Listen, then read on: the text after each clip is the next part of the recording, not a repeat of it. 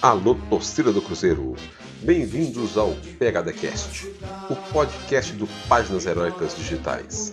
Aqui nesse espaço dedicado exclusivamente ao Cruzeiro Esporte Clube, você terá a oportunidade de ouvir entrevistas com personalidades da nossa história centenária, assim como comentários sobre o dia a dia do Cruzeiro, não apenas sobre futebol. Afinal, é Cruzeiro Esporte Clube Comentários sempre firmes e contundentes, feito pelo Raposão PHD, que é PHD quando o assunto é o Cruzeiro. Mais uma vez com o Raposão PHD, aquele que tem as opiniões contundentes e não abre mão de suas convicções. Raposão, eu estou preocupado aqui, meio encasquetado, porque você está tendo muita, muita confusão para emitir opinião. E eu fiquei sabendo que tem umas eleições chegando aí no Cruzeiro, e você, com um PHD na história do Cruzeiro, foi procurar ver como vai ser o nosso futuro e não gostou do que você viu e ouviu. Diz aí, o que está acontecendo com o nosso Cruzeiro? Bom, meu amigo, eu, eu primeiro eu preciso retornar, porque no último, último comentário eu, fiz, eu eu fiz um resumo da história nos últimos 60 anos e alguns me perguntaram: puxa vida, mas nós queremos saber da história recente. Então vamos à história recente. Nós vamos falando aí após 2000.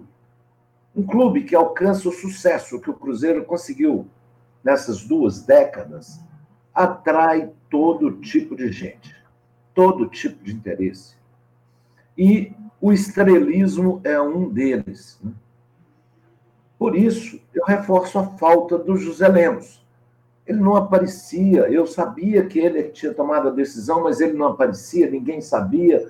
Ele que tomou isso, ele que fez aquilo, e você ia conversar, ninguém comentava. E ele tinha moral para definir as coisas quando se perdiam, né? Isso aconteceu, por exemplo, na, na gestão do Perrella. Ele chega uma hora lá que ele, opa, do Alvimar, opa, então, ele vem sendo isso. Agora acabou, infelizmente. Então, hoje, hoje nós temos quatro grandes atores na vida do Cruzeiro. O resto é figuração. O primeiro deles é o mais amado da torcida, que é o Pedrinho BH. Cara fantástico, né? O segundo é um estrategista, um técnico, um político, que é o Vitório Medioli. O terceiro, pasmem, é o BMG do atleticano Ricardo Guimarães, da família Petanha Guimarães. E o quarto, que é recente, que é o Sérgio Santos Rodrigues, que é o nosso presidente. Aí vão perguntar, mas e a torcida? A torcida não fede, não cheira. Eles só lembram da gente quando é para lotar Mineirão, comprar camisa, doar dinheiro. Nós não temos um representante, um sequer, no, no conselho. Né? Se você for umas reuniões aí, você fica assustado. A torcida é só um detalhe. Ganhou o título tal. Mas eu vou falar primeiro do BMG. Né? Qual o objetivo do BMG? Eu, na verdade, eu não sei. Se for lucro, faz parte do negócio. Se for para sacanear o Cruzeiro, eles estão sendo antiéticos. Né? Eu vou ficar, fazer uma pequena pausa para comentar que o, o, Conselho Gestor tinha acertado um empréstimo para pagar a FIFA com o BMG. E no dia anterior ao acordo, isso foi rompido. O dia anterior ao contrato, isso foi rompido. O Cruzeiro não teve nem tempo para reagir e perdeu seis pontos. Então, torcida do Cruzeiro, esses seis pontos aí é do BMG, tá? É do BMG. Eu não tenho provas, tá? Se tivesse, eu publicava, porque aí eu ia ver o pau quebrar. Mas é só pressionarem os membros do Conselho Gestor que eles vão confirmar. O jurídico estava envolvido, tinha dois, três envolvidos. Isso não é uma coisa que sumiu. É. Eu estou tentando mostrar a importância do BMG. O negócio do Fred também, ó, ficou muito mal, foi muito mal ensaiado, né? O Fred já estava contrato assinado, aí reformaram o contrato, puseram a multa, o Cruzeiro compra. Né? Eu vou falar sobre isso no final. Mas eu quero falar sobre o Cruzeiro e sobre a solução. Como se defender de coisas desse tipo? Olha bem, Cruzeiro fica na mão do BMG. Só tem uma solução. É o Sérgio Santos Rodrigues deixar de ser estrela, achar que vai conseguir resolver o problema do Cruzeiro, fazendo transmissão via é, YouTube e doação e não sei o quê. Nossa, quase um bilhão de reais. O Sérgio tem que cair na real, tem que chamar o Pedrinho BH e o Medioli, fazer um acordo com os dois para que eles coloquem 400 ou 500 milhões de reais no Cruzeiro para receber em 20, 25 anos.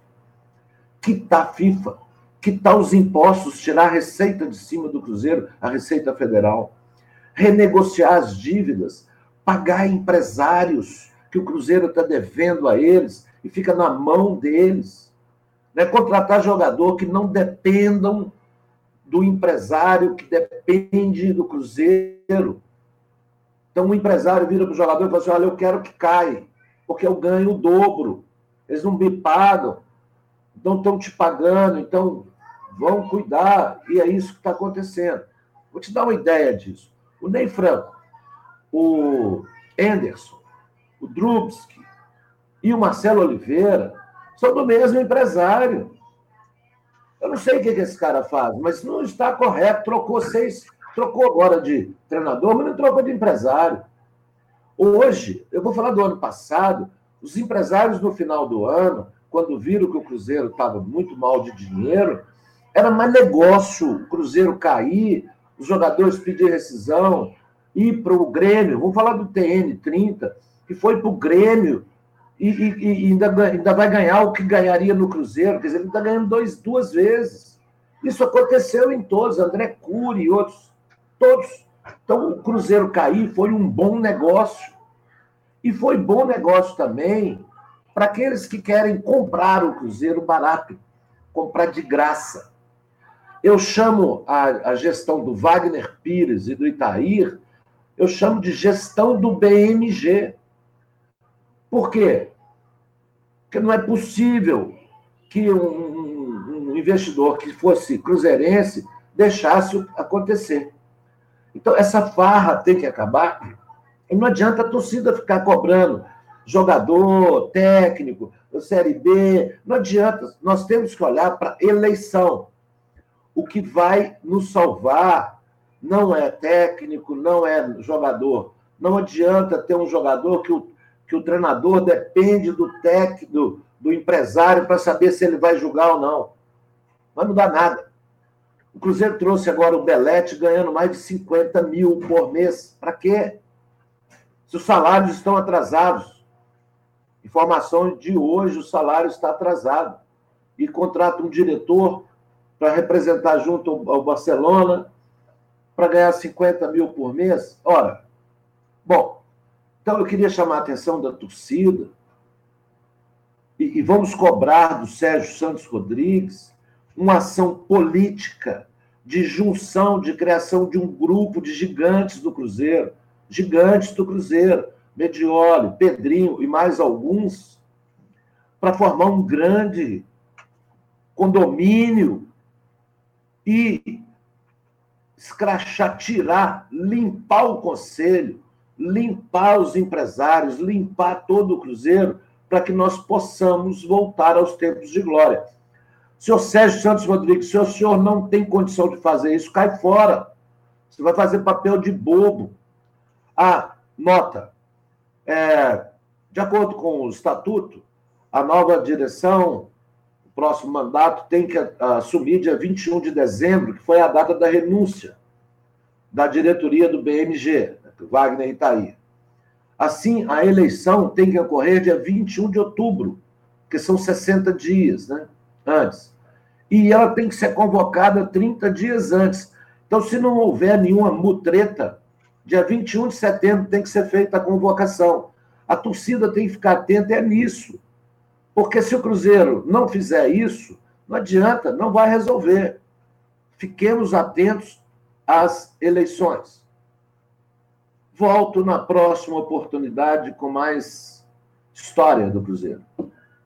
E assim encerramos mais uma opinião do Raposão. Uma opinião contundente e, sem dúvida nenhuma, com muita informação que torcedor acha que acompanha por essas rádios aí afora, que está tendo informação do que acontece nos bastidores e não sabe de nada.